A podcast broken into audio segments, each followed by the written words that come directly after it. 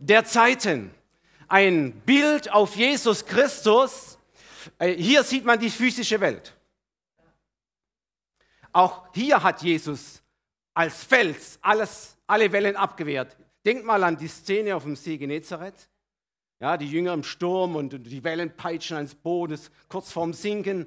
Auch hier zeigt sich Jesus, wie dieser Fels, wie er hinsteht in dieses Boot, den Wellen droht und dem Sturm befiehlt, er muss still sein. Und alle Mächte der Natur und alle Kräfte müssen sich ihm genauso unterordnen wie alle finsteren Mächte. Die ganze geistliche Welt, alles, was da ist zwischen Himmel und Erde, muss sich an diesem Felsen brechen, ihr Lieben und wird bis heute gebrochen. Ich lese aus 2 Samuel 2, Vers 2. Hier steht, es ist niemand heilig wie der Herr, außer dir keiner. Und es ist kein Fels wie unser Gott. Dann aus Psalm 18, 32. Denn wer ist Gott, wenn nicht der Herr oder ein Fels, wenn nicht unser Gott? Vers 47 der Herr lebt. Gelobt sei mein Fels, der Gott meines Heils sei hoch erhoben. Neues Testament, Hebräer 13, Vers 8. Jesus Christus gestern und heute und derselbe auch in Ewigkeit. Liebe Gemeinde, liebe Gäste, Freunde aus aller, wo ihr auch herkommt, aus nah und fern, dieses Thema ähm, so groß ist der Herr, war ja in der letzten Predigt. Ähm, ich habe mir noch mal alles durchgeschaut.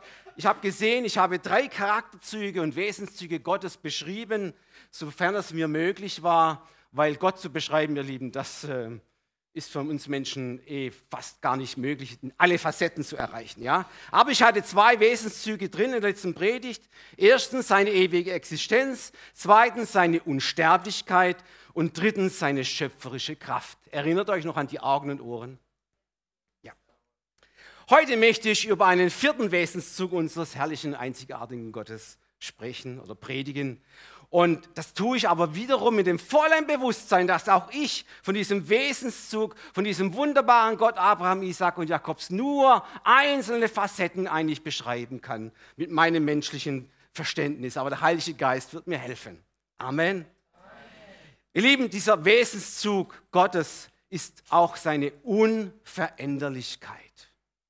Das Volk Israel damals im Alten Testament, auch alle Gläubigen, die damals lebten im Alten Testament, das waren die Propheten, das waren die Könige, das waren die Beter der Psalmen, sie alle suchten aus ihrem Lebens- äh, und Erfahrungsschatz, ja, äh, da suchten sie nach einem passenden Vergleich für diesen Wesenszug der unveränderlichen Unveränderlichkeit Gottes. Und weil ja dort in, in, im, im Nahen Osten alles ziemlich gebirgig ist, ja, fanden sie einen, einen passenden Vergleich. Das ist der Fels. Das ist der Fels. Und in der letzten äh, Predigt hatte ich ja dieses Thema der herrliche große Gott. Auch da hatten sie einen Vergleich, nicht der Fels, sondern auch überall präsent dort im Nahen Osten sind Berge.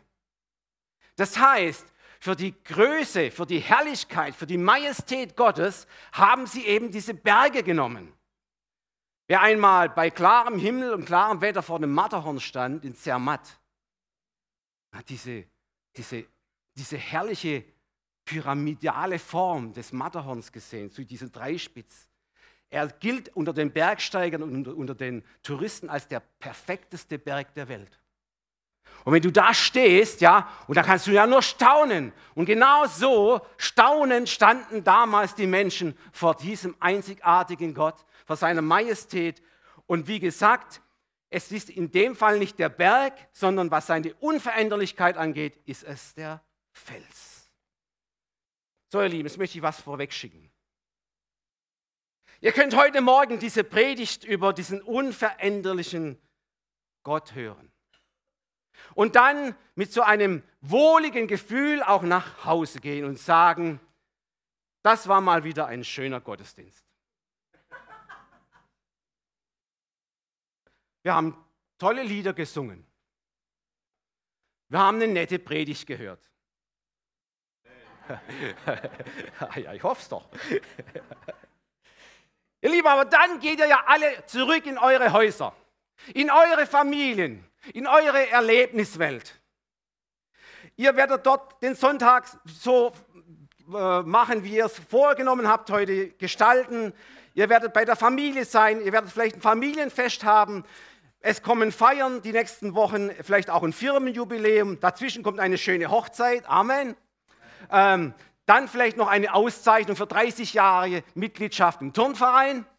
Und, äh, und eine Geburtstagsfeier noch dazu von den Kleinen, von den Enkeln und so weiter. Und das nennt man das Leben.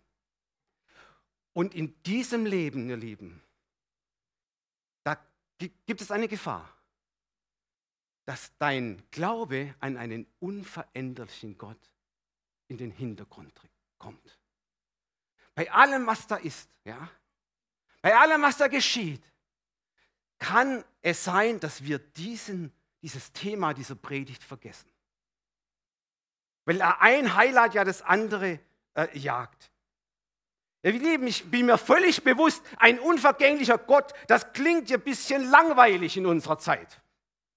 Ja, wir lieben ja schließlich Abwechslung und wir wollen immer wieder was Neues hören, vielleicht auch ein neues prophetisches Wort und so weiter. Ja, weil wir einfach was Neues wollen, eine neue Botschaft hören.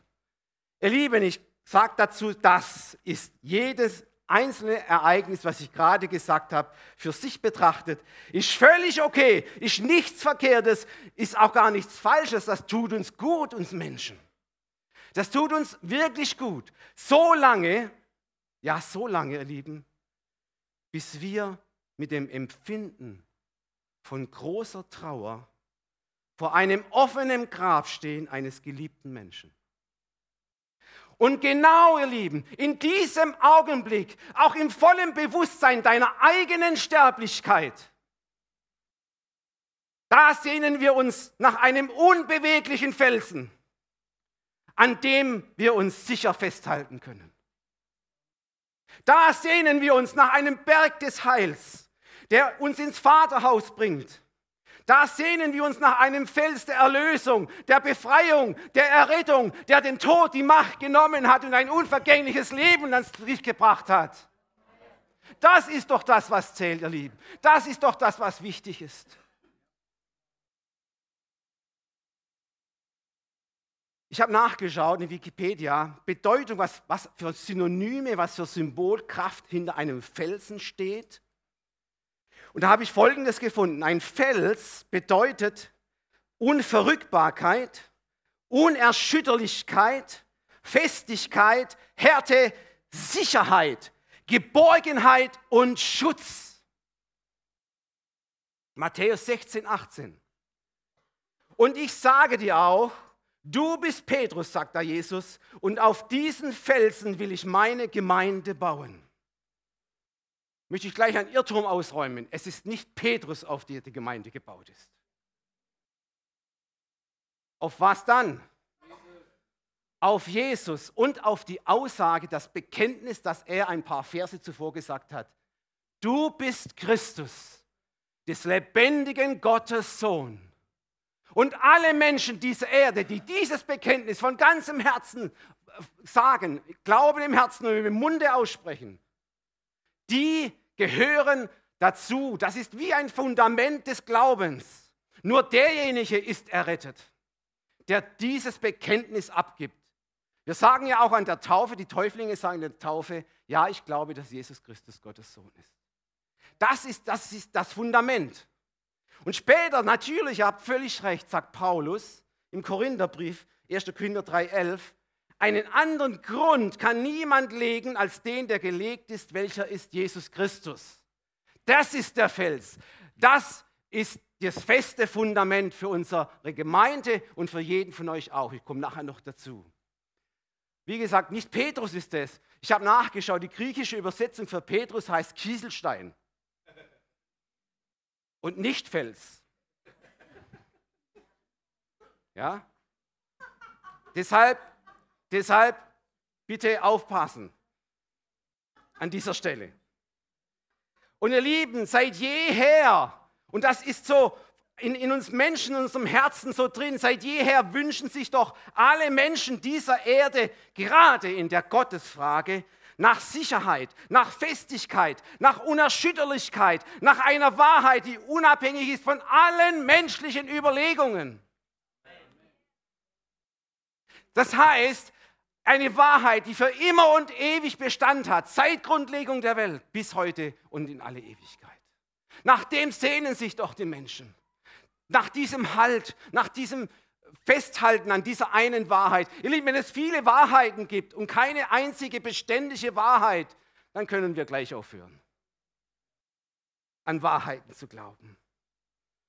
Wisst ihr, manche sagen ja auch heute noch, dass so ein unveränderlicher Gott, der, der wäre der wär untätig, der wäre gleichgültig äh, und hat an die Geschehnisse dieser Erde und an deinen Geschehnissen in deinem Leben hat er kein Interesse. Woher kommt das Erleben? Woher kommt dieser Gedanke? Ich habe in der letzten Predigt erwähnt, dass Gott sogar den Sperling kennt, der heute Nacht vom Baum gefallen ist. So nimmt er Anteil an dem Leben und Geschehen dieser Erde. Nicht wie, wie viel mehr, nicht für dich und deine Sorgen und deine Probleme. Ihr Lieben, diese Idee, ich habe nachgeschaut, das heißt nachgeschaut, ich habe das selber äh, praktisch gelernt, als ich mich vorbereitet habe auf das Modul 2 der Bibelschule. Das Thema heißt die Welt des Neuen Testaments. Und ihr Lieben, da, da, da bin ich auf, auf, auf äh, diese griechisch-römische Götterwelt gestoßen. Ja, ähm, das Thema, wie gesagt, heißt die Welt des Neuen Testaments. Und da bin ich Menschen begegnet des Altertums. Und die waren damals auch auf der Suche nach dieser unverrückbaren Wahrheit, nach diesem Felsen. Sie suchten den perfekten Gott und haben sich selbst die Götter erdacht, in denen sie haben, die Römer und die Griechen hatten zu dieser Zeit, hatten für alle Naturphänomene, was sie so beobachtet haben, haben sie Namen gegeben. Das kennt ihr doch, ne? Das kennt ihr doch. Das nennt man übrigens Animismus. Sie haben also, die, den, die Griechen haben für den Himmel den Zeus erfunden, die Römer den Jupiter, für das Meer haben die Griechen den Poseidon und die Römer den Neptun entdeckt. Hat aber einen Haken. Ihr Lieben, diese Götter waren nämlich immer irgendwo oben oder irgendwo unten, während die Menschen auf der Erde lebten. Diese Götter waren alle unerreichbar. Sie waren alle gleichgültig gegen allen menschlichen Lebensumständen. Und daher waren sie ständig eine, eine Quelle der ständigen Entmutigung. Und ihr Lieben, da war dann eine, eine, eine Sache entstanden, wo sie gesagt haben, hm, nee, das ist es noch nicht. Wir sind, auf der, wir sind mit der Suche nach dem perfekten Gott noch nicht beendet. Wir haben es wir noch nicht erreicht. Was haben sie gemacht? Anstelle der Götter haben sie sich Mysterien, sogenannte Mysterienreligionen überlegt. Wie gesagt, ich bin schon ein Experte vom Altertum, wo ich mich vorbereitet habe äh, auf das Modul 2. Und unter anderem in diesen Mysterienreligionen hat man das Orakel von Delphi entdeckt. Und da waren Priesterinnen und Priester und so weiter. Und da hat man dieses Orakel befragt. Vielleicht wissen die ja mehr wie wir Menschen. Und in diesem Orakel war eine, eine Gottheit drin, die nannten sie Gaia. Gaia, die Mutter Erde, Gott, Göttin, so ähnlich, ja. Und sie erhofften da ihr Heil. Aber diese, diese Gaia hat ihnen auch nicht weitergeholfen. Sie machten sich weiter auf die Suche. Und da hat man entdeckt, hey, wir haben doch so viele gescheite Leute unter uns. Die können sich doch mal Gedanken machen über den Sinn des Lebens und über die Gottheiten dieser Welt. Vielleicht finden Sie den perfekten Gott. Und sie haben sich die Philosophen ausgesucht. Ja? Und es gab viele, viele Philosophenschulen äh, damals im Altertum. Die Griechen hatten da sehr, sehr, sehr starke Schulen. Ja? Und es gab auch sehr berühmte äh, Philosophen, die da aufgetreten sind. Sokrates, Plato, aber ihr Lieben, genau dieser Plato hat bei allem Suchen und Forschen nach dem perfekten Sinn des Lebens, hat er einmal einen Brief geschrieben und der klingt wirklich sehr entmutigend. Ich lese euch mal ein kurzes Zitat vor. Also Plato schreibt an seinen Lehrer Sokrates folgendes.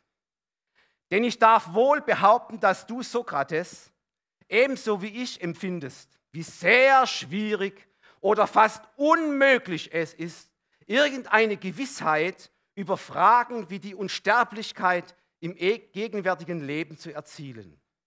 Und doch würde ich denjenigen für einen Feigling halten, der nicht bis zum äußersten bewies, was darüber gesagt wurde, oder dessen Herz verzagte, ehe er sie von allen Seiten prüfte. Denn er sollte damit fortfahren, bis er eines von zwei Dingen erreicht hat. Entweder sollte er die Wahrheit darüber entdecken oder lernen, oder wenn dies unmöglich ist, ließe ich ihn die beste und unwiderlegbarste menschliche Wahrnehmung machen. Dies sollte das Floß sein, auf dem er durch das Leben segelt. Nicht ohne Risiko, wie ich zugeben muss, wenn es nicht irgendein Wort Gottes finden kann, das ihn sicherer und gewisserer trägt. Die Antwort auf diese Frage hat Gott gegeben. Am Anfang war das Wort. Und das Wort war bei Gott. Und das Wort wurde Fleisch und wohnte unter uns. Als eine Herrlichkeit, voller Herrlichkeit des Vaters. So fängt das Johannesevangelium an. Ihr Lieben, so antwortet Gott auch auf diese Fragen der Philosophen. Sie haben sie nicht gefunden, diese Antworten. Wir finden sie nur in der Bibel. Versteht ihr, diese Philosophen hatten einen Denkfehler gemacht, weil sie haben ja mit menschlicher Kraft versucht, das zu ergründen. Sie haben gedacht, Gott verändert sich immer, er wächst ständig wie eine Pflanze oder Mensch, der erst im Alter ein Gescheitle wird, so sagt man im Schwäbischen. Ja? Demgegenüber steht aber ganz klar schon die Gottes Offenbarung am Anfang der Bibel.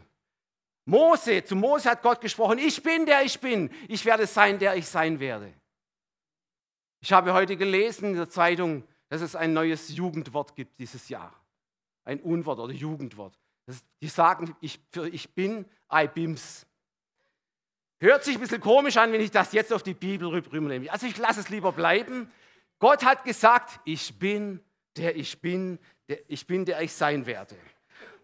Es hört sich echt komisch an. Malachi 3, Vers 6. Ein ganz interessanter Vers aus den Propheten. Nein, sagt hier Gott, ich, der Herr, habe mich nicht geändert. Ihr aber habt nicht aufgehört, Jakobs Kinder zu heißen. Ihr die Bibelstelle? So, jetzt brauche ich das andere Bild, liebe Technik, die andere Folie. Jetzt schaut mal genau hin. Das waren noch die guten alten Zeiten der Bibelschule ohne digitale Technik. Das habe ich, das war meine erste Zeichnung für die Bibelschule. Das war noch in den 90er Jahren. man sieht, es ist von mir, also ich bin kein guter Zeichner. Aber, ihr Lieben, ich habe da eine geistliche Realität aufgezeichnet, die bis heute Bestand hat. Ich erkläre mal das kurz. Hier rechts sehen wir den Felsen Jesus Christus, unverrückbar. Hier unten sind die Jakobskinder.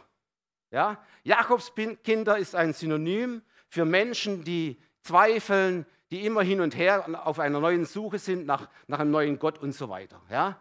Und sie erdenken, sie erdenken sich dann mannigfaltige Ideologien, Religionen, auch der Atheismus ist hier dabei. Das sind diese Wellen, die Evolutionstheorie, alles, was dazugehört. Und diese Wellen, die branden gegen den Felsen. Von welchem Sturm werden sie angetrieben, ihr Lieben? diese Wellen. Da oben steht es. Er bläst diese Menschen, diese Wellen an, das ist Satan. Jesus nennt ihn den Lügner und den Vater der Lüge. Und dieser Sturm treibt die Menschen voran und sie bilden Wellen und wollen diesen Felsen wegdrücken. Aber es wird nicht gelingen, denn jede Welle zerschellt hier an dem Felsen. Sie wird ihr Ziel nicht erreichen. Der Fels wird niemals zerstört werden. Halleluja. Es steht geschrieben, ich will zunichte machen die, Wahrheit, die, die, die Weisheit der Weisen und den Verstand der Verständigen will ich verwerfen. Das ist genau der Vers, der hier am Felsen steht. 1. Korinther 1, Vers 19. Ihr Lieben, der Prediger der Bibel sagt, es gibt nichts Neues unter der Sonne. Und so wie es im Altertum war, so ist es auch heute noch. Heute versuchen die Menschen ihren eigenen Gott zu erdenken, ihre eigene Religion, ihre eigene Überzeugung. Sie meinen, Jesus kann man außer Acht lassen. Und es brandet aber alles auf einen Felsen hin, der unerschütterlich ist. Halleluja, Jesus. Jesus ändert sich nicht. Amen. Gott ändert sich nicht. Ihr Lieben, es, kommt, jetzt wird es ein bisschen wissenschaftlich, aber das mute ich euch heute Morgen zu. In, in etwas mehr als vier Wochen ist die sogenannte Wintersonnenwende. Das ist am 21.12. der Fall, jedes Jahr. An diesem Datum steht die Sonne exakt über dem südlichen Wendekreis. Die Sonne, ihr Lieben, ist ein Fixstern. Die Erde nicht. Die Erde bewegt sich. Aber die Sonne ist ein Fixstern. Wenn wir sagen, Sonne geht auf und unter, ist das eigentlich eine wissenschaftliche Unwahrheit. Ja, ich sag's mal so. Auf jeden Fall, die Sonne kennt da gar keine Lageveränderung. Die Erde ist es, die sich verändert. Nämlich, sie dreht sich äh, in 24 Stunden einmal um ihre eigene Achse und gleichzeitig aber kippt diese Achse einmal nach hinten und einmal nach vorne. Das Ergebnis ist, wir haben zum einen einen Tag-Nacht-Rhythmus und wir haben auf der Nord- und Südhalbkugel der Erde die vier Jahreszeiten. Je nachdem, wo der Mensch also steht, wirft sein Körper durch einen bestimmten Sonnenstand einen mehr oder weniger langen oder kurzen Schatten. Stimmt das? Kennt ihr dieses Phänomen? Wenn also am 21.12. jemand auf dem südlichen Wendekreis steht, das ist irgendwo im Sudan, dann steht die Sonne dort im Zenit. Das heißt, direkt über seinem Kopf. Er hat keinen Schatten. Du überlegst, lebst du noch? Zu dieser Zeit kannst du hier in Mitteleuropa auch in die Sonne stehen und du hast einen langen Schatten. Das ist gut für kleine Menschen. Da wird er mutiger. Ja? Am Polarkreis ist es ab dem 21. nur finster die sogenannte Polarnacht. Ihr Lieben, dieses ganze System unterliegt also einer ständigen Veränderung.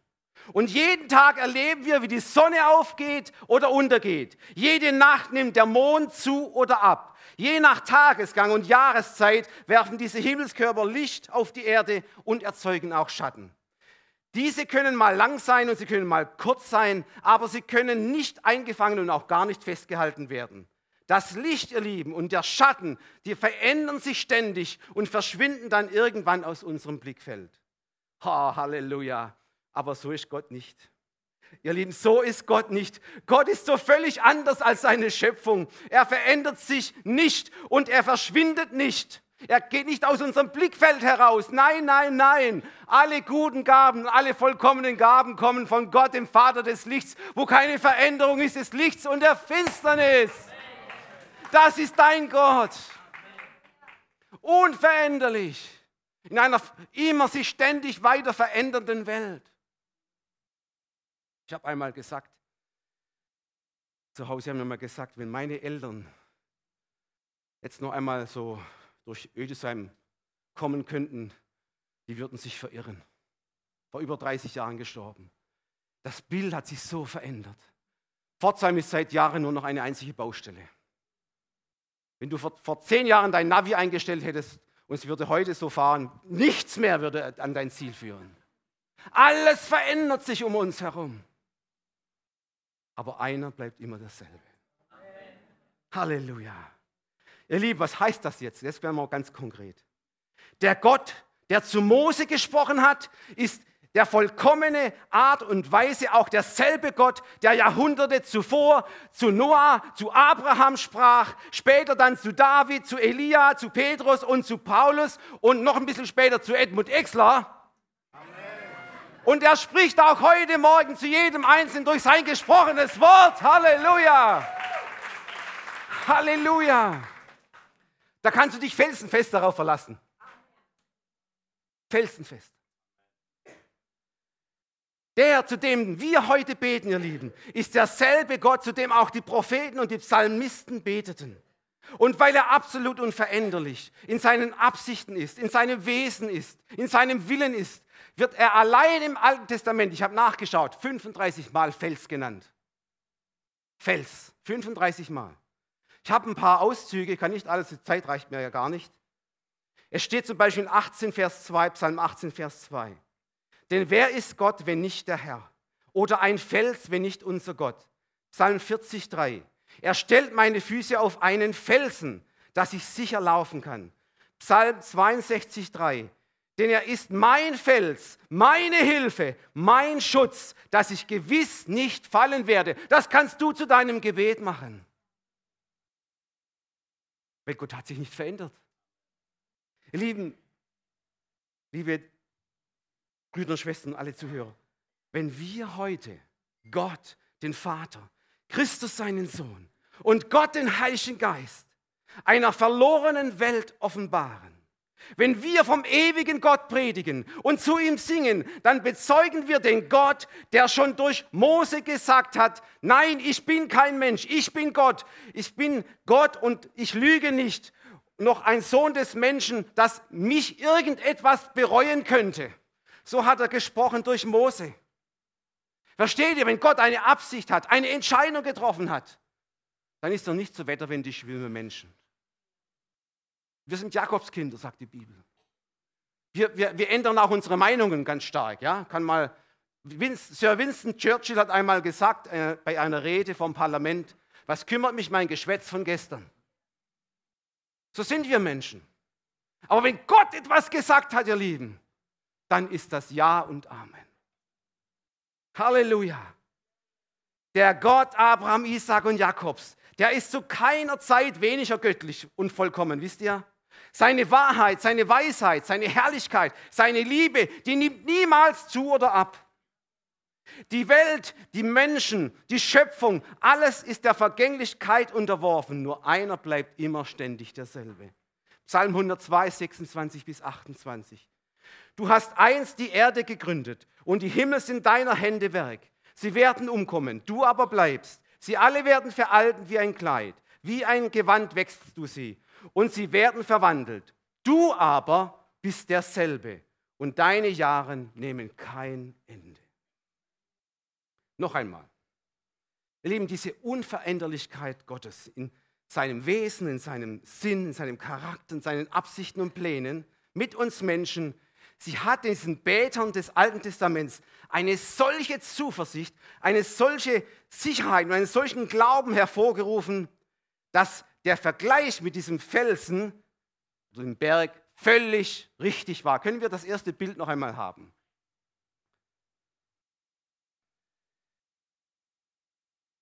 Halleluja. Danke. Lieben, wie steht es denn heute in unserer Zeit? In der neutestamentlichen Zeit? Im Zeitalter der Gemeinde des Heiligen Geistes, der weltweiten Evangelisation, dem Bau des Reiches Gottes? Natürlich. Auch für uns, nicht nur für die Beter des Alten Testaments. Für uns ist er dieser Fels, weil er dasselbe ist, gestern, heute, morgen und in alle Ewigkeit. Was heißt das? Ihr Lieben, Gott hat seinen Heilsplan durch all die Jahrhunderte, durch all die Generationen von Menschen unerschütterlich weiter vorangetrieben. Und das trotz vieler Enttäuschungen einzelner Botschafter, auch manchmal Versagen, Enttäuschungen vom Volk Israel waren dabei. Egal, das hat ihn nicht aufhalten können. Wir sehen, dass auch eben an dieser, trotz dieser wechselhaften Treue des Volkes Israel, war Gott niemals, der gesagt hat, so jetzt ist vorbei. Ich ändere meine Meinung zum Heilsplan. Nein, er hat es weiter vorangetrieben. Und wenn er strafte, so hat er am Ende immer seine Liebe und Gnade über Sünde und Gericht triumphiert. Wisst ihr das? Dem seine Absicht, diesen Heilsplan in Christus einmal auszuführen, dem Fleisch nach soll er kommen aus dem Volk Israel. Er hat diesen Heilsplan seit dem Sündenfall konsequent verfolgt. Und was ist diese Absicht genau. In Hesekiel 18, Vers 23. Meinst du, sagt hier Gott, dass ich gefallen habe am Tode des Gottlosen, spricht der Herr, und nicht vielmehr daran, dass er sich bekehrt von seinen Wegen und am Leben bleibt? Genauso im Neuen Testament, 1. Timotheus 2, Vers 4. Gott will, dass allen Menschen geholfen werde und sie zur Erkenntnis der Wahrheit kommen. Und genau, ihr Lieben, dieser Rettungsplan oder diese Rettungsabsicht und diese Retterliebe, sie gipfelte in der Sendung seines Sohnes Jesus Christus in eine verlorene Welt. Das nennt man Weihnachten. Auf dass alle, die an ihn glauben, eben nicht verloren gehen, sondern das ewige Leben haben. Halleluja. Ihr Lieben, allein die Tatsache, dass Jesus Christus durch seinen Opfertod am Kreuz, dass, dass er dass er derjenige war, der am Kreuz eine Erlösung schafft. Allein, dass er da aus Gnade errettet hat, ist für uns Gläubigen ein ganz, ganz, ganz wichtiger Halt in unserem Leben. Die Bibel sagt, du kannst zu deiner Rettung nichts hinzutun, du kannst es nicht hochverdienen. Nein, nein, nein, eine eigene Gerechtigkeit gibt es für Menschen nicht, denn wir sind alle schuldig, sagt die Schrift. Aus Gnade sind wir errettet, nicht aus Werke, sagt Epheserbrief damit sich ja kein Mensch irgendwie da rühmen kann. Ja? Das ist für uns Christen ein ganz sicheres Fundament, eine felsenfeste Wahrheit. Und ihr Lieben, und jeder Gläubige, der kann also ganz vertrauensvoll sein Lebenshaus, also sein Leben auf diesen Felsen stellen. Matthäus 7, Vers 24. Darum, wer diese meine Rede hört und tut sie, der gleicht einem klugen Mann, der sein Haus auf Felsen baute. Paulus nimmt das wieder auf im Neuen Testament und sagt, ja, es gibt keinen anderen Grund, der gelegt ist, außer dem, der in Christus ist. Und der Heilige Geist offenbart ihm noch viel mehr über diese Beständigkeit von Jesus Christus. Es war eine Begebenheit, ihr Lieben, aus dem Alten Testament, wo er da zitiert, in 1. Korinther 10, 4. Das war eine Begebenheit aus einer Zeit, wo das Volk Israel unterwegs war in der Wüste. Es war durstig. Sie murrten gegen Mose, wie schon so oft. Was tat Mose? Er flehte zu Gott, Herr, dein Volk, es hat Durst. Und er bekam die Antwort, nimm deinen Stab, schlag auf den Felsen und Wasser wird fließen. In 1. Korinther 10, 4 lesen wir, wie Paulus das beschreibt. Interessant. Und alle, das ganze Volk, haben denselben geistlichen Trank getrunken. Sie tranken nämlich von dem geistlichen Felsen, der ihnen folgte. Dieser Fels aber ist Christus. Ihr Lieben, ich möchte dieser generationenübergreifenden Kontinuität noch etwas hinzufügen. Weiß jemand von euch, was verkörperte der Stab des Mose? Auch, auch auch, auch. Fehlt noch was? Gericht. Gericht. Er schlug mit diesem Stab auf das Meer. Die Israeliten konnten durch, aber zum Gericht der nachfolgenden Armee. Sie wurde zerstört.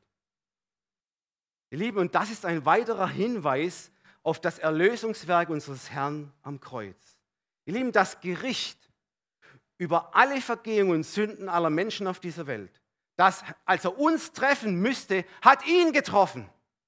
Der Sündlose starb für die Sünder, sagt die Schrift. Der Gerechte für die Ungerechten.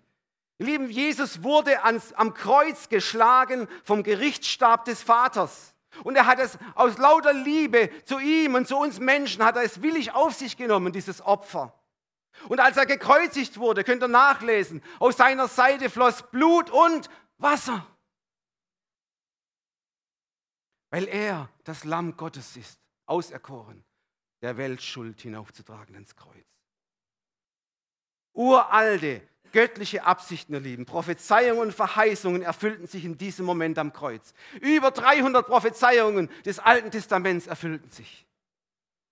750 Jahre zuvor hat Jesaja prophezeit von ihm im 53. Kapitel. Der leidende Gottesknecht dort am Kreuz. Er wird aus Angst und Gericht hinweggenommen werden. Oh, Halleluja, ihr Lieben. Auf alle Gottes Verheißungen sind deshalb in ihm Ja und Amen. Und ihr Lieben, so wie ein Fels unzerstörbar ist, ist Christus am dritten Tage auferstanden von den Toten.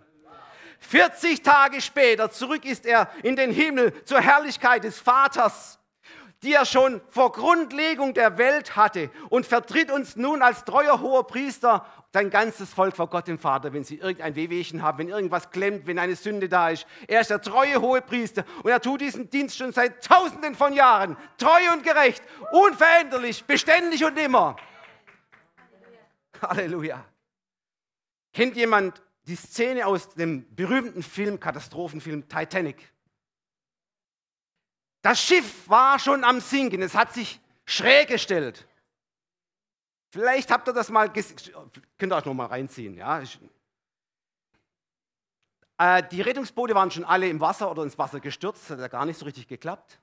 Über 2000 Leute, es waren zu viel Passagiere. Und als es nichts mehr zu retten gab, keine Aussicht auf, auf Rettung, trat ein Prediger auf. Er stemmte sich gegen diese Schräge und predigte das Wort Gottes. Jetzt kommt's. Und wisst ihr was? Zig Dutzende Menschen kamen zu ihm und klammerten sich im Angesicht des nahen Todes an seine Füße, an seinen Körper. Und sie haben jedes Wort auf seiner Zunge, haben sie gelauscht und haben es aufgenommen, aufgesogen wie ein trockener Schwamm. Der Prediger war in dem Fall der Fels, der feststand und alle Leute hingen an seinem Mund, weil er das Wort Gottes predigt. Da ist nämlich Rettung drin. Das Lobpreisteam kann nach vorne kommen. Ihr Lieben, so ist, so war und so bleibt Jesus Christus, der Fels aller Zeiten, der den Lebensdurst der Menschen mit lebendigem Wasser stillt, das zum ewigen Leben quillt. Und diese unverrückbare Wahrheit dürfen alle bis heute erfahren. Alle Menschen auf dieser Erde. Ich fasse zusammen. Welcher Segen offenbart sich aus dieser Erkenntnis eines unveränderlichen Gottes? Drei Ebenen möchte ich kurz nennen. Persönlich. Der, die felsenfeste Gewissheit des Heils macht uns so gewiss, dass ein Paulus gesagt hat, ich bin gewiss, nicht ich glaube, ich bin gewiss, dass nichts mich trennen kann von Jesus Christus. Kein Geschehen ist dieser Erde. Nichts kann mich trennen von Jesus Christus. Zweitens, für die ganze Gemeinde möchte ich noch einen Segen weitergeben. Die Gemeinde weltweit steht unverrückbar auf einem sicheren Grund, in der Jesus Christus das Fundament, der Eckstein und der Schlussstein ist. Und deshalb werden die Pforte der Hölle die Gemeinde niemals überwältigen. Drittens ich möchte einen Aufruf machen an alle Menschen, die bis heute, bis hier und jetzt ihre eigenen Heilswege gegangen sind ohne Jesus. Ich sage dir, Mensch, kehre um. Ändere deine Meinung angesichts eines solchen Beweises der Wahrheit. Ruf den Namen Jesus Christus an. Die Bibel hat versprochen, wer den Namen des Herrn anruft, wird auch heute noch errettet. Mach es jetzt. Mach es heute. Es ist ein Tag des Heils, sagt die Schrift. Komm nach vorne und gib dein Leben diesem Felsen. Du wirst es dein ganzes Leben nie bereuen. Amen.